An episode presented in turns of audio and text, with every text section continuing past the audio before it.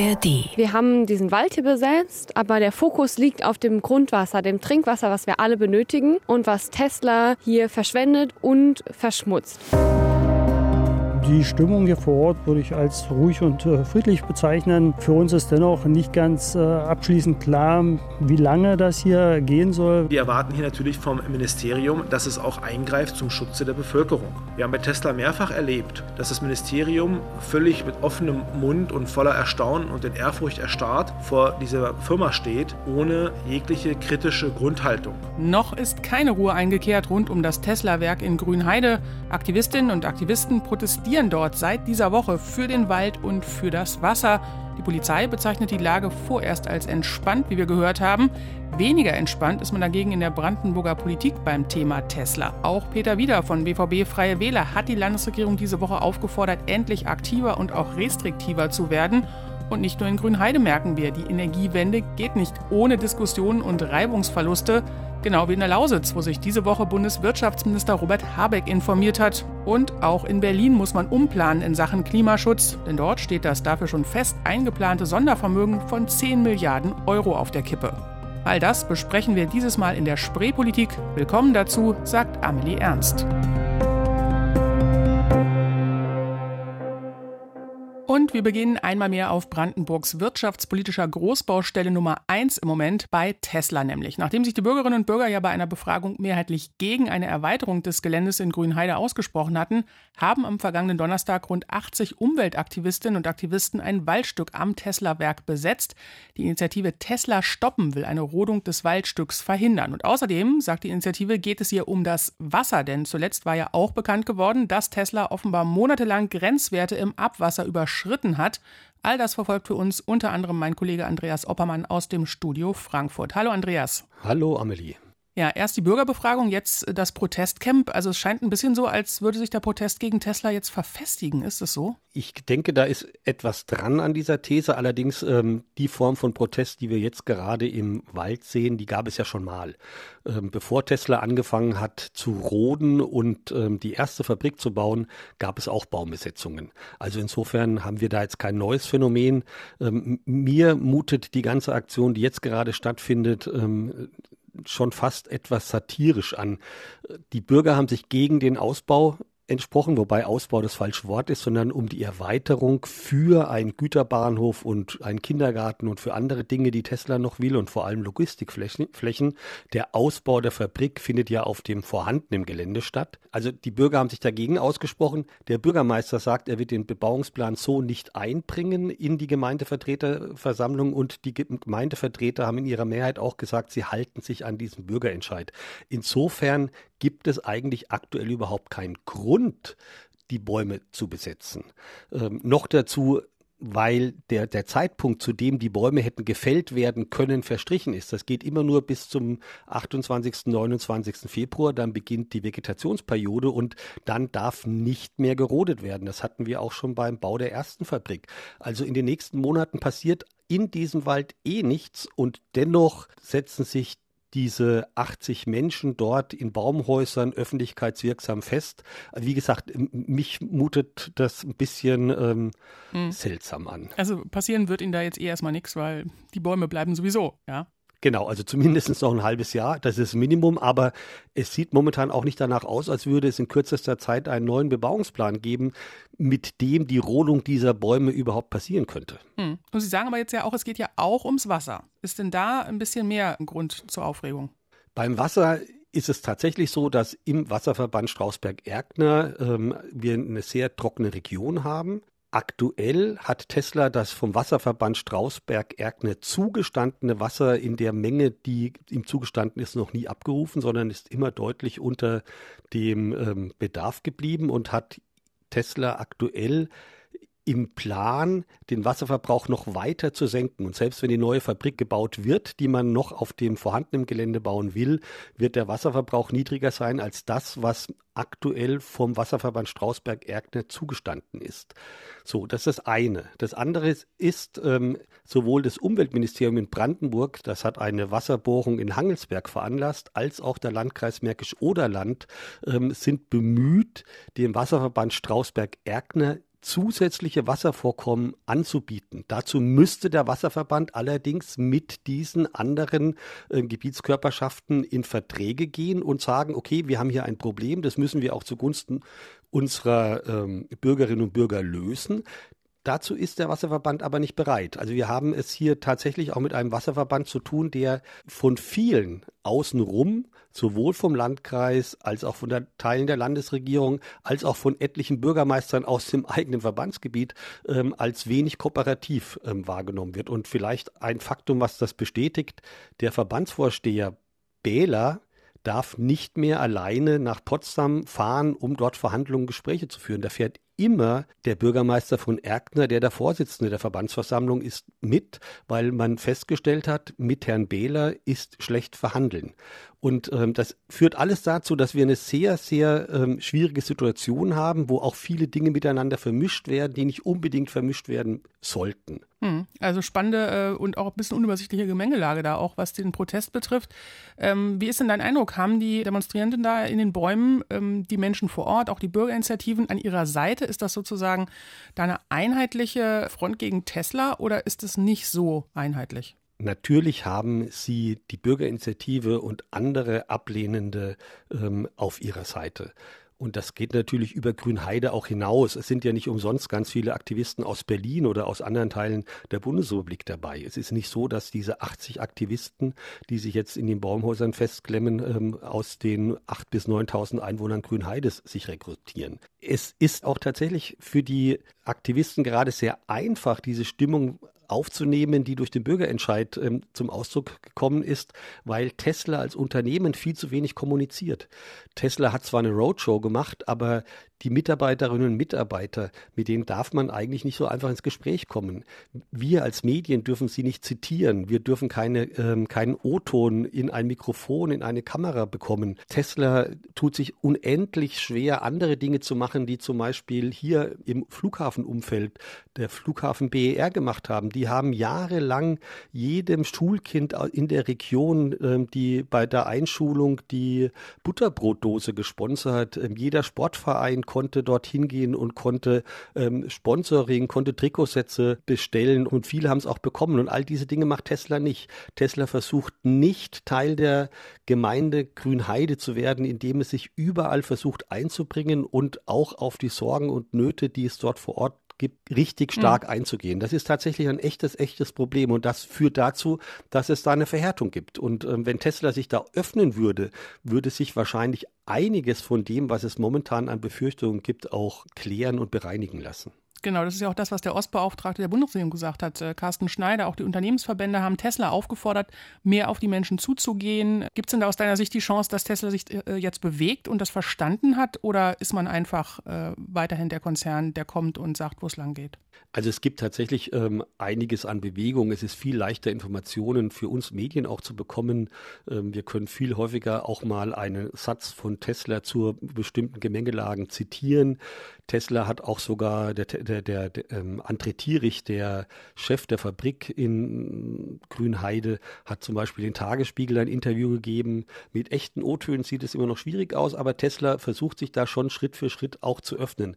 Das Problem für Tesla ist, hier vor Ort, dass die Kommunikationspolitik von Tesla in den USA von Elon Musk ähm, festgeschrieben wird.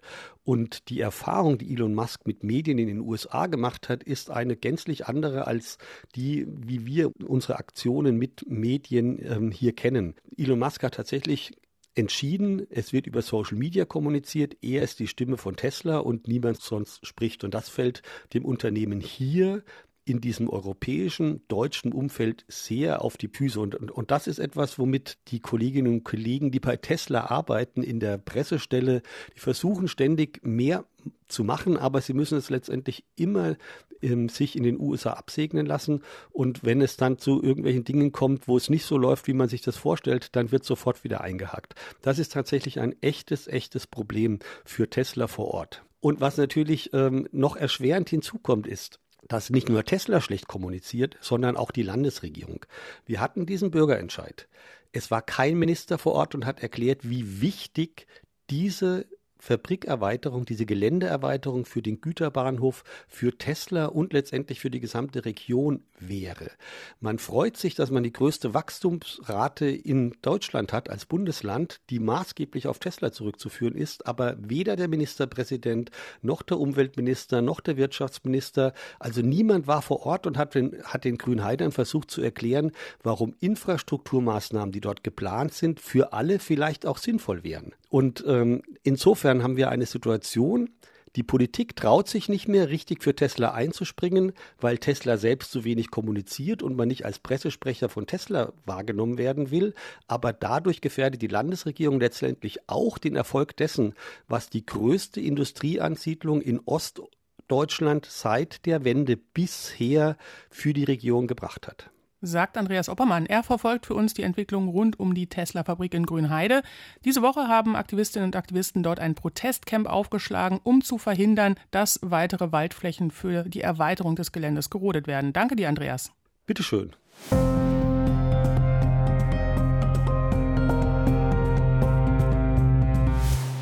Ja, es tut sich einiges gerade in der Brandenburger Wirtschaft. Nicht nur, dass jetzt verstärkt E-Autos gebaut werden. In der Lausitz steigt man nach und nach aus der Braunkohle aus. Denn nach Plänen der Bundesregierung sollen ja 2030, also in sechs Jahren, schon 80 Prozent des Stroms aus erneuerbaren Energiequellen kommen. Im Moment ist es noch gut die Hälfte. Also damit es klappt, müssten nicht nur Solar- und Windparks ausgebaut werden. Es bräuchte auch mehr Stromnetze, Alternativen. Wasserstoff ist ein Stichwort. Und deshalb war der grüne Bundeswirtschaftsminister Robert Habeck diese Woche nach Cottbus gekommen gekommen, um über den Stand der Dinge zu informieren bei einer Konferenz und auch um sich zu informieren, unter anderem eben über den Stand der Dinge beim Ausstieg aus der Braunkohle. Und mein Kollege Andreas Rausch aus dem Studio Cottbus hat ihn dabei beobachtet. Hallo Andreas. Hallo. Also es gibt Schwierigkeiten beim Ausbau, aber Habeck hatte ja durchaus eine positive Botschaft äh, im Gepäck, wie ich gehört habe. Die Ausbauziele seien in Sicht, man sei auf dem Zielerreichungspfad, hieß es da. Oder auch kurz, wir schaffen das. Nahm ihm das denn seine Zuhörerschaft ab? Also haben die Leute gesagt, ja stimmt, Robert, äh, wir schaffen das alle wirklich? Also es war wirklich spannend und interessant zu beobachten. Ähm, das ist ja der Verband der Energie- und Wasserwirtschaft. Also das sind zum Teil die Stromerzeuger, also die großen wie die LEAG, RWE ist da mit drin, ähm, aber eben auch die ganz vielen Stadtwerke und vor allem die Netzbetreiber sind dabei. Und ähm, das war schön. Die Veranstaltung begann mit einer Rede von Habeck, die war relativ kurz und dann gab es so ein Austauschforum, ein Podium auf der Bühne äh, und die endete am Abend mit äh, den drei Ostministerpräsidenten aus Sachsen-Anhalt, Sachsen und Brandenburg, äh, die dann ebenfalls in der Podiumsdiskussion Diskussion nochmal kräftig Kontra gaben. Also da hat der Wahlkampf schon ordentlich mit reingespielt. Und wenn man das mal mit so einem Applausometer messen müsste, hat in der Tat äh, die Kritik ähm, am Vorgehen äh, äh, der, des Bundeswirtschaftsministers in Sachen Kohleausstieg gar nicht mehr so, aber in Umstellung auf Wasserstoff eben vor allem und auf die neuen Netze, aber eben auf das Wasserstoffleitungsnetz und die Alternativen, die sich da CO2-arm oder CO2-frei am Horizont auftun, ähm, hat durchaus mehr Applaus bekommen als die Kritik daran. Also es war bemerkenswert. Also in der Tat ist es so, ähm, dass die Energiewende als solche unterwegs ist, um es mal vorsichtig zu sagen, aber es hapert an allen Ecken und Enden und die Ursachen dafür sind zweierlei. Zum einen ist es eben jahrelang liegen gelassen worden, also das Stromnetz, der Stromnetzausbau, da wurde schon äh, unter Merkel lange Jahre diskutiert und es wurde viel geredet und es wurde wenig gemacht. Jetzt äh, muss da viel nachgeholt werden und das geht natürlich nicht jetzt von jetzt auf gleich. Da gibt es viele Bürgerinitiativen, die da Kontra einlegen, da gibt es Klagen, da dauert es, dann musste man Bürokratie entschlacken und das alles ist in der Tat auf dem Weg, aber es zeichnet sich aus meiner Sicht dann noch noch kein Ziel ab. Aber der Kohleausstieg, über den ja auch immer diskutiert wird, RWE im Westen macht ihn 2030. Die LEAG und Brandenburg und Sachsen sagen, um Gottes Willen, wir haben einen gesetzlichen Ausstiegspfad bis 2038. Den werden wir nicht bloß brauchen, um die Arbeitsplätze in neue Perspektiven zu überführen, sondern auch erstmal, um eine stabile Energieversorgung sicherzustellen.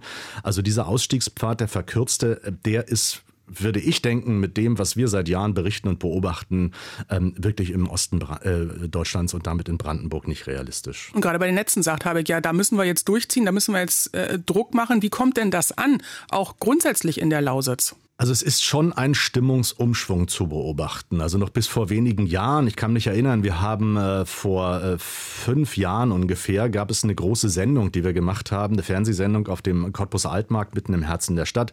Die hieß damals äh, Klimaschutz äh, vor äh, Kumpelschutz. Und ähm, da waren große Protestaktionen, die äh, der Politik mangelnden Sachverstand unterstellten. Die sagten also, wir brauchen hier, wenn kein Wind weht und keine Sonne scheint, können wir noch so viele Windräder hinstellen und noch so viele Photovoltaik Speicherplatten.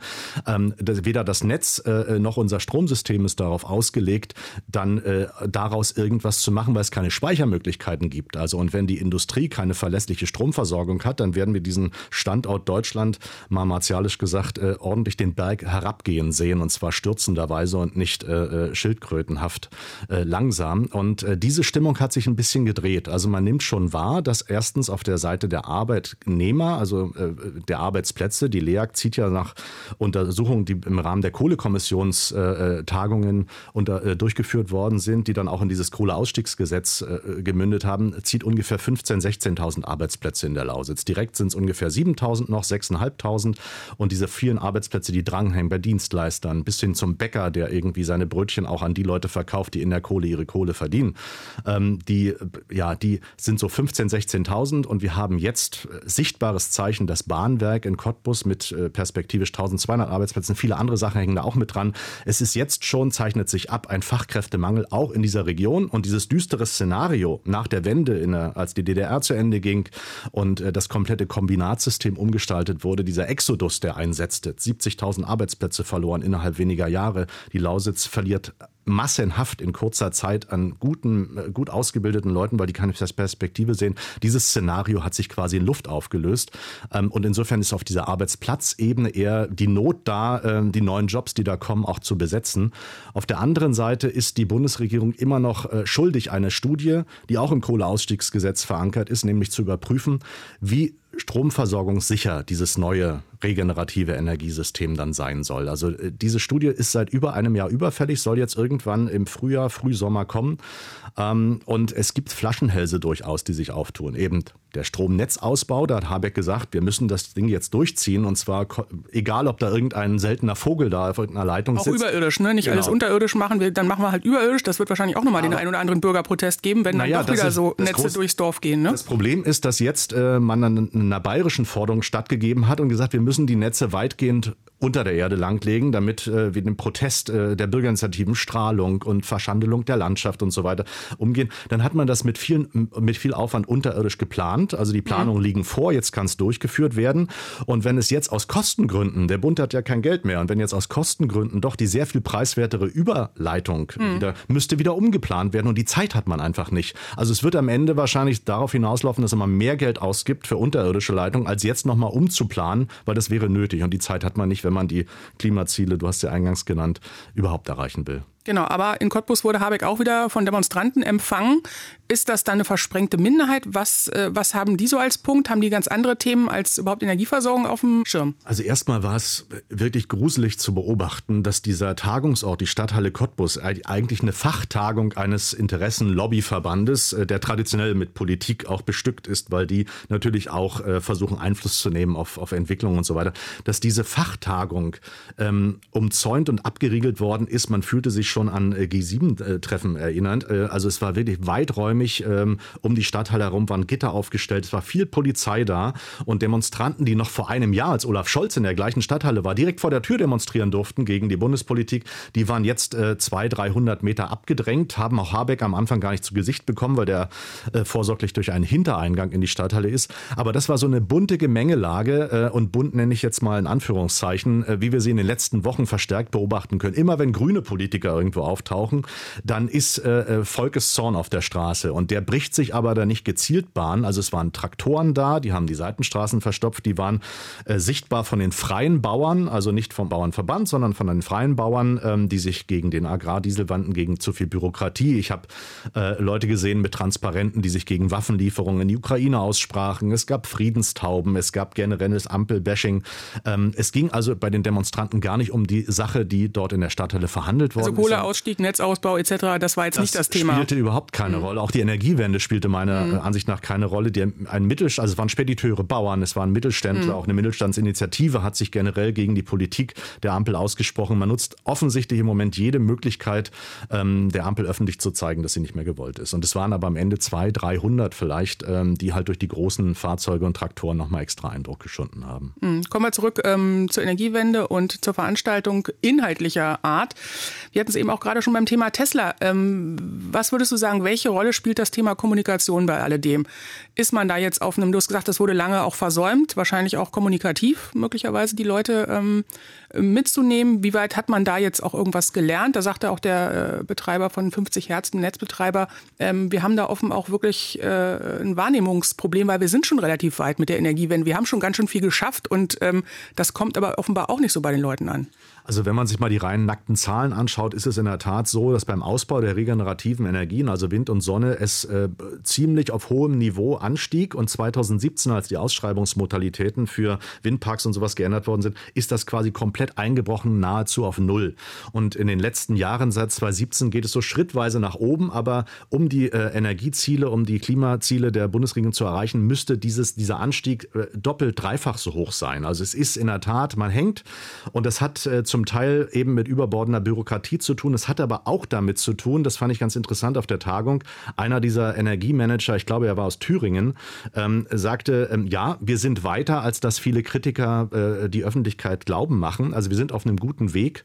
Ähm, aber äh, Herr Habeck, überfordern Sie die Leute bitte nicht. Also es ist, die müssen auch mal Luft haben zum Durchatmen und ähm, die Kommunikationsprobleme, also die quasi die Dampfwalze, die durch die Republik rollt und von allen nun erwartet, dass man Eingeständnis macht, wenn man denn auf CO2-Freiheit hinausläuft oder CO2-Armut, äh, die sollte mal innehalten. Ähm, Stichwort Heizungsgesetz, äh, man soll äh, handwerklich besser arbeiten ähm, und die Dinge, also vielleicht noch mal ganz kurz diese Energiewende. Zum einen haben wir es ja mit regenerativen Energien zu tun, zum anderen ist der neue Heizbringer, der ähm, äh, Kohle und, und äh, Öl ersetzen soll, ist ja Wasserstoff. Und Wasserstoff, die Logistik, die Infrastruktur, Infrastruktur ähm, ist im Moment auf dem Papier da. Also es gibt äh, Leitungsnetze, die man übernehmen kann, ausbauen kann. Es gibt ein Kernnetz, was das Bundeswirtschaftsministerium vorgelegt hat. Und äh, so ein Konzern wie die LEAG, der seine Braunkohlekraftwerke perspektivisch schließen muss. Im letzten Jahr ist äh, der vorletzte Tagebau in Brandenburg zu Ende gegangen. Braunkohletagebau. Die LEAG will Gaskraftwerke bauen. Die haben monatelang auf eine Strategie gewartet. Der Bund muss ja vorgeben, wie viele Gaskraftwerke wird es überhaupt neu geben. Was brauchen wir eben für diese Zeit, wenn kein Wind weht, keine Sonne scheint. Ähm, diese Strategie ist erst Mitte Januar nun veröffentlicht worden, monatelang verspätet. Und jetzt ist die Frage, ähm, wie wird es finanziell unterstützt? Denn diese Gaskraftwerke sollen ja eigentlich in der Theorie nur angeworfen werden, wenn eben keine Sonne scheint, kein Wind weht. Es rentiert sich also für die Betreiber nicht, die aus eigenen Mitteln aufzubauen. Man braucht wieder Bundeszuschüsse. Und da gibt es wieder noch keine Entscheidung. Also es, der Flaschenhals ist einerseits ganz de facto da. Also die Ziele sind klar. Da stehen auch die Energieversorger dahinter. Aber der Weg dorthin müsste sehr viel schneller beschritten werden und diese ähm, nicht nur kommunikativ, sondern dieses Hü und Hot, dieses Wahrnehmbare in der Ampelpolitik ist gerade für Energiewirtschaft und Energietechnik ist es tödlich, weil das sind lange Planungsvorläufe, die die brauchen und sobald da irgendeine Unzuverlässigkeit reinkommt, wackelt das ganze System und damit eben auch das Ziel Kohleausstieg und Umstellung der Energieversorgung. Aber es gibt ja auch Regionen, wo man den Eindruck hat, die machen es einfach. Also Schwarze Pumpe, die da jetzt schon 120 Unternehmen angesiedelt haben, die mit grüner Energie versorgt werden können, das läuft so ein bisschen unterm Radar, habe ich den Eindruck. Also die wollen sich jetzt bewerben in Brüssel für so ein, so ein äh, wie soll ich sagen, Vorzeigeprojekt, wo sie zeigen, dass es irgendwie geht. Das kriegt man aber kaum mit. Das stimmt. Also wir waren äh, mit der Lausitzrunde, mit der sogenannten, das ist ein kommunaler Zusammenschluss Brandenburg-Sachsen mit äh, von Kommunalvertretern, die allesamt in dem, im Kohlerevier arbeiten. Die sind die ersten gewesen, die sich in Brüssel eine, beim EU-Energiekommissar überhaupt beworben haben äh, für dieses Ziel, ähm, äh, eine CO2-freie Industrieregion zu entwickeln, dort als Pilotprojekt quasi zur Verfügung zu stehen. Also war man europaweit quasi ganz vorn dran und der EU-Kommissar hat das ganz offensichtlich auch wohlwollend wahrgenommen. Schwarze Pumpe ist ja ein alter Kohlestandort, der sich sich umbaut. Da steht auch noch das Kraftwerk in Schwarze Pumpe, eins von den beiden, die wir in Brandenburg noch haben, das Kohlekraftwerk. Und sie versuchen da viel mit grüner Energie. Ja, da gibt es auch eine Pilotanlage, die versucht, Wasserstoff, also in der Praxis zu zeigen, dass man äh, mit regenerativer Energie Wasserstoff herstellen kann und diesen Wasserstoff eben auch wieder nutzen kann, um in Flautezeiten äh, und bedeckten Himmelzeiten äh, kontinuierlich auf einem hohen, äh, auf einem verlässlichen Niveau Industrie mit Strom zu versorgen. Das ist aber noch in, dem, in der Phase, in der es gerade aufgebaut wird. Also ähm, es gibt sehr viele Interessenten. Grüne Energie spielt im Moment bei Investorenansiedlungen eine Riesenrolle.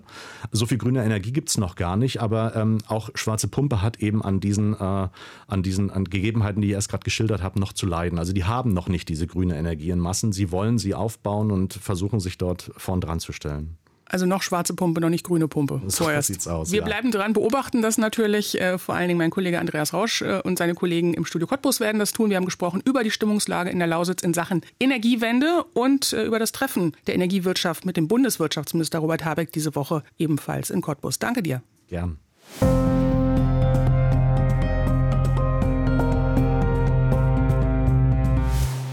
Wir bleiben beim Thema Energiewende, aber wir wechseln rüber nach Berlin und da zählt man im Moment weniger Windräder oder Solaranlagen, sondern das Geld, das man für die Energiewende noch zur Verfügung hat.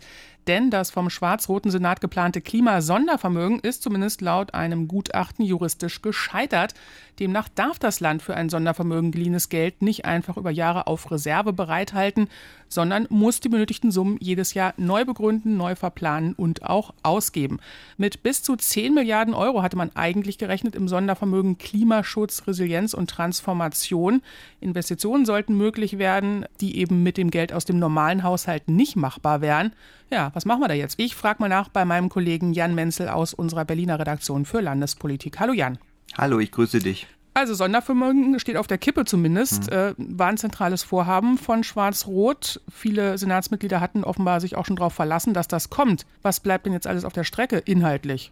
Das kann man so genau gar nicht sagen, ähm, weil bisher vor allen Dingen die Senatoren und Senatorinnen so die Dollarzeichen in den Augen hatten. Also da waren so ganz viele Ideen, was man gerne ausgeben wollte, aber richtig konkret war es noch nicht. Da gab es zum Beispiel auch prominent durch die Gazetten gegeistert die Idee einer Magnetschwebebahn, die ja irgendwie auch aus dem Sondervermögen bezahlt werden könnte.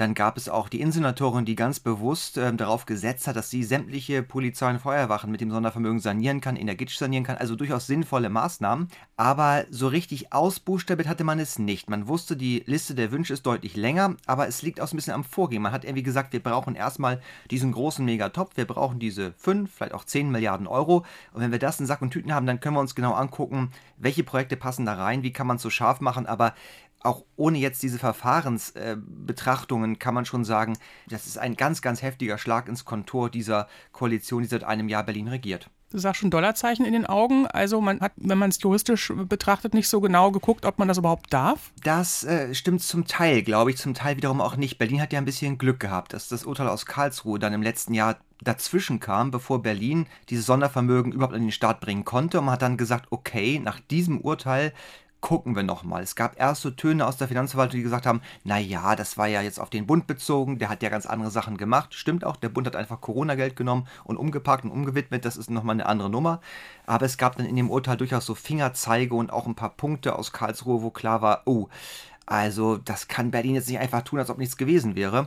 Und dann wurden die Gutachter dran gesetzt, beauftragt und die haben jetzt geliefert und die haben schon die zentralen Punkte nochmal, ja wirklich, muss man sagen, hervorgehoben gesagt, das, das könnt ihr so nicht machen. Es gibt eben dieses Prinzip der Jährlichkeit, also ihr müsst die Dinge, die ihr machen wollt, die müsst ihr begründen und auch ausgeben im jeweiligen Jahr.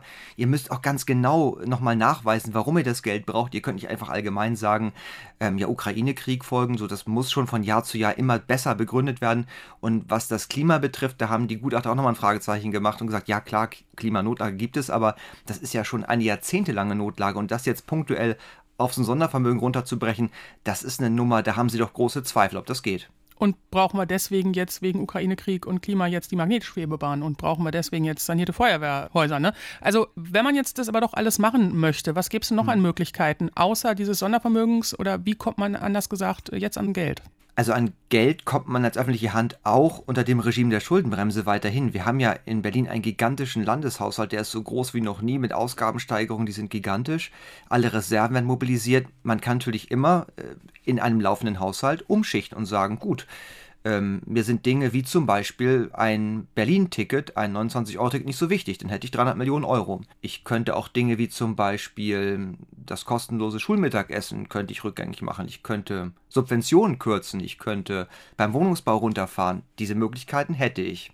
Theoretisch, denn praktisch sind das Dinge, die dieser Koalition ja sehr wichtig sind. Insoweit war immer die Konstruktion zu sagen, nee, ähm, wir müssen halt diesen Weg über dieses Sondervermögen gehen. Das schien ein einfacher, ein gangbarer Weg zu sein, weil andere Länder das auch gemacht haben. Geht nun nicht mehr. Und jetzt kommen wir sozusagen, glaube ich, in so kleinteiligere Geschichten rein. Da sind auch schon die ersten Schlagworte gesetzt worden. Also Die Wirtschaftssenatorin Franziska Giffey von der SPD hat gesagt, naja, vielleicht könnte man einen zweiten Nachtragshaushalt machen. Dann gibt es in Berlin das bewährte Vehikel, dass man die Landesunternehmen mit Geld aufpumpt und die sozusagen in die, in die Lage versetzt, Kredite aufzunehmen. Berlin ist ja ähm, eigentlich der größte Arbeitgeber der Stadt, weil so viele Landesunternehmen ja eben dem Land gehören. Man kann auch ähm, sozusagen noch sogenannte Transaktionskredite ähm, aufnehmen. Das machen wir jetzt gerade auch zum Beispiel. Die Fernwärme wird ja in Berlin wieder zum Land zurückkommen. Dafür nimmt Berlin eine Menge Geld in die Hand. Das geht und das ist auch mit der Schuldenbremse vereinbar. Also es gibt schon Möglichkeiten. Es wird nur sehr viel komplizierter, sehr viel kleinteiliger und vielleicht auch nicht ganz so schnell gehen, wie man sich das jetzt vorgestellt hat. Genau, sofort fällt wieder das Stichwort Schuldenbremse an der Stelle. Das hören wir dann ja auch immer äh, wieder. Und aber der Finanzsenator Stefan Evers von der CDU kann sich das auch vorstellen, da dran zu drehen, oder? Ja, also das hat auch der regierende Bürgermeister übrigens im Widerspruch zu seinem CDU-Bundeschef, zu Herrn Merz, gesagt. Also Schuldenbremse hält er für reformbedürftig. Es ist nicht die Ansage sozusagen, wir wollen wieder zurück zum Status davor, wo es halt irgendwie keine Schuldenbremse gab. Also die Ansage ist eher die, wir brauchen eine Reform der Schuldenbremse. Ich fasse es mal so zusammen. Die Idee ist immer so, wir wollen gute Schulden ermöglichen. Also nicht diese bösen Schulden, die einmal aufgenommen werden, verfrühstückt werden, dann weg sind. Nein, wir wollen die Möglichkeit haben, mehr Geld aufzunehmen, um damit zum Beispiel Brücken zu bauen, Schienenwege zu bauen, Häuser zu bauen, sowas, also Dinge, die bleiben, Werte schaffen. Dafür wünscht man sich Lockerung der Schuldenbremse. Aber es sind halt Schulden trotzdem, ne? Also weil das Gegenargument, was ja auch von der Opposition in Berlin ankommt, ist ja, die nächsten Generationen müssen es ja trotzdem, auch wenn es vielleicht was Gutes war, müssen es ja irgendwie zurückzahlen. Ich bin da absolut bei dir. Also ich sehe diesen Punkt ganz genau, habe das auch schon mit dem Finanzamt mehrfach besprochen. Also egal welches Vehikel man da anwendet. Wir haben ja auch in Berlin schon eins, dass wir sozusagen über eine Nebengesellschaft, über die HOVOG, die ist eigentlich eine Wohnungsbaugesellschaft, im Schulbau aktiv sind. Da geht es auch um Milliarden. Was macht die HOVOG? Die nimmt Kredite auf, die das Land dann nicht aufnehmen muss. Die müssen aber auch wieder zurückgestottert werden. Das heißt, es kommt irgendwann alles wieder zurück. Und egal, was man jetzt wählt, Sondervermögen, Transaktionskredite oder ob man die Unternehmen mit Geld ausstattet, irgendwer muss es am Ende bezahlen. Irgendwer, kann ich auch benennen, ist der Steuerzahler am Ende. Klimaschutz kostet Geld, blöd nur, wenn man das gar nicht hat und nicht so einfach kriegt, wie man sich das vorgestellt hat. So geht es dem schwarz-roten Senat im Moment in Berlin. Und darüber gesprochen habe ich mit meinem Kollegen Jan Menzel. Danke dir. Sehr gerne. Also, wir halten fest, es fehlt je nach Ort und Akteuren an Kommunikation, an Information oder auch am Geld, wenn es um die Energiewende geht. An all diesen Baustellen wird allerdings weiter gearbeitet, in Grünheide, in der Lausitz und auch in Berlin. Und deshalb werden auch wir in der Spreepolitik weiter darüber berichten. Mein Podcast-Tipp für diese Woche sind die RBB24 News Junkies. Jeden Tag erklären und diskutieren sie ein wichtiges aktuelles Thema und liefern dazu die Hintergründe, genau wie die Spreepolitik und auch die News Junkies sind sehr gut zu finden, unter anderem in der ARD Audiothek. Und damit verabschiede ich mich für diese Woche. Tschüss, sagt Amelie Ernst.